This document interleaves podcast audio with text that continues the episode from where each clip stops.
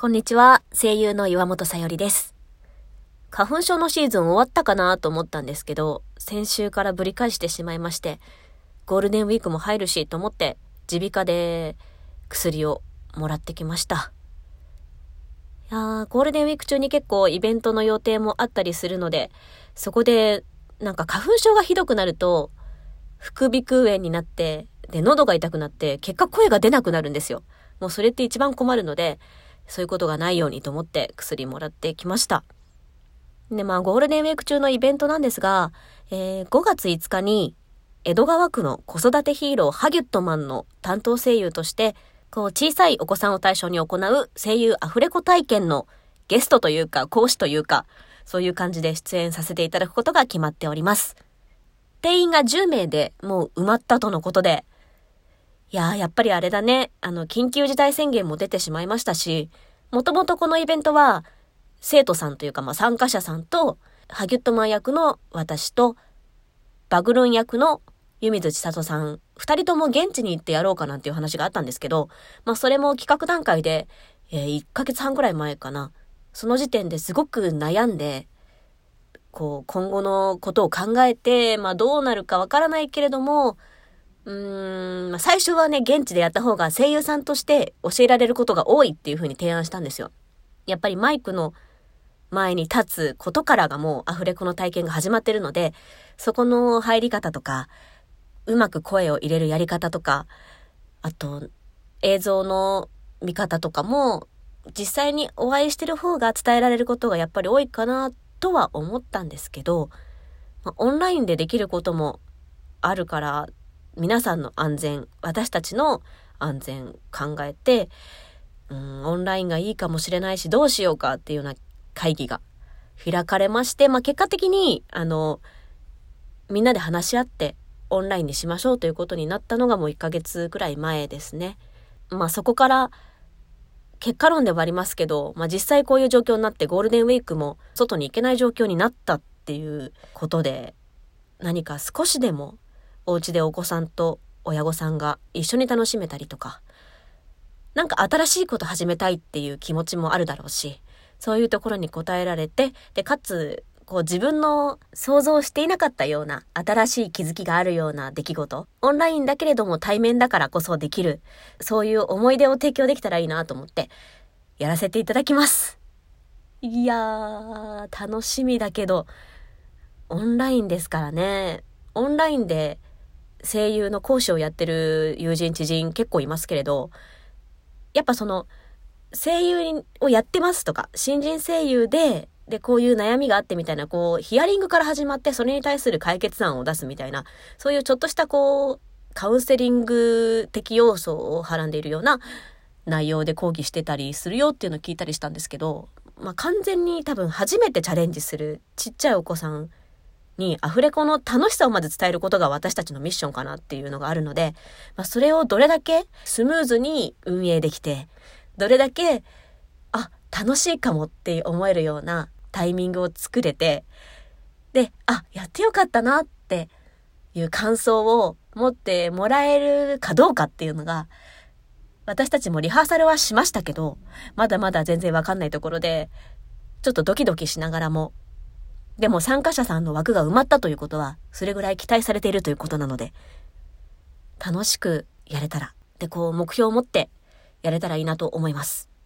楽しみです。参加される皆さん、一緒に楽しい子供の日過ごしましょう。では今日も最後までお付き合いください。岩本さんより、買いかぶってどうぞ。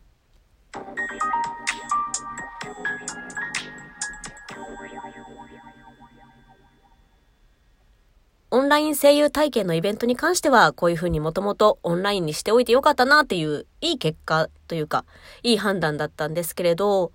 私が所属している深海合唱団という女性コーラスグループがあるんですけれども、で、こちら、あの、先日第3弾のシングル、7つの海が配信リリースされました。で、本当なら、やっぱり音楽はライブで届けたいという思いがありますので、今のところ3曲ともミュージックビデオのフル公開を YouTube でしているっていうところと、まあ、あと SNS やサイトにエッセイをアップしたり、そういう風にして活動を伝えてるんですけど、まあ先を見据えてライブをしたいなというような話もありますし、レコーディングとミュージックビデオ撮影以来、なかなかみんなで合わせる機会っていうのがないので、集まってリハーサルしたいねなんて言ってたんですけど、それはもう完全になくなっちゃいました。オンラインミーティングでお話ベースで今後のことを決めていくっていうような流れですね、今のところ。やっぱり合唱っていう形式上、密を避けて2、3人以内での練習っていうわけには、パートごとだったらね、できますけど、全員集まってっていうのはもうそこはもう無理なので、個々で練習したものを、まあ、やれてオンラインで合わせるぐらいですかね。やっぱ実際には集まりたいけど、この状況では難しいっていうことで、まあ、4月のリハーサルはバラシになりました。まあ当然ですよね。だけどその分やれることは逆にオンラインでミーティングしましょうかっていう流れになってやってるので、形にして新たにそこから私を知ってくださった方、深海合唱団のサリーを知ってくださった方も含めて、今年の1月か、いや、あ、2月か、にお披露目となったこの女性コーラスグループ、深海合唱団のことをもっと知ってもらうために、できることをどんどんどんどん仕込んでやってきますので、こちら逆に言うと、今オンラインコンテンツだけ見ておけばもう、バッチリ OK ですんで。履修 OK ですんで。そこまで見ておいていただけたらすごく嬉しいなと思ってます。まあ、ここまでゴールデンウィークは外に出られずに、お家で私もイベント稼働するのかなっていうような話なんですが、外に出て対面でのスタジオ収録の予定も実は入ってます。ずらせないものってあるし、現地じゃないとできない取り組みもあるっていうことで、そこは密に気をつけながらやっていきたいと思っております。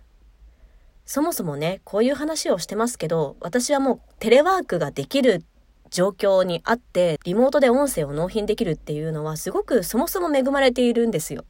どんなにお家にいろって言われたって、いや、家じゃできない仕事なんだからさって思ってる人の方が、もうもしかしたら多いです。頑張るしかないんだっていうふうに、そう思ってらっしゃる業種の方だっていっぱいいると思う。そういう個々の状況を踏まえた上で、じゃあ自分がどうしたらいいのかっていうのは、私が考えるに、やっぱり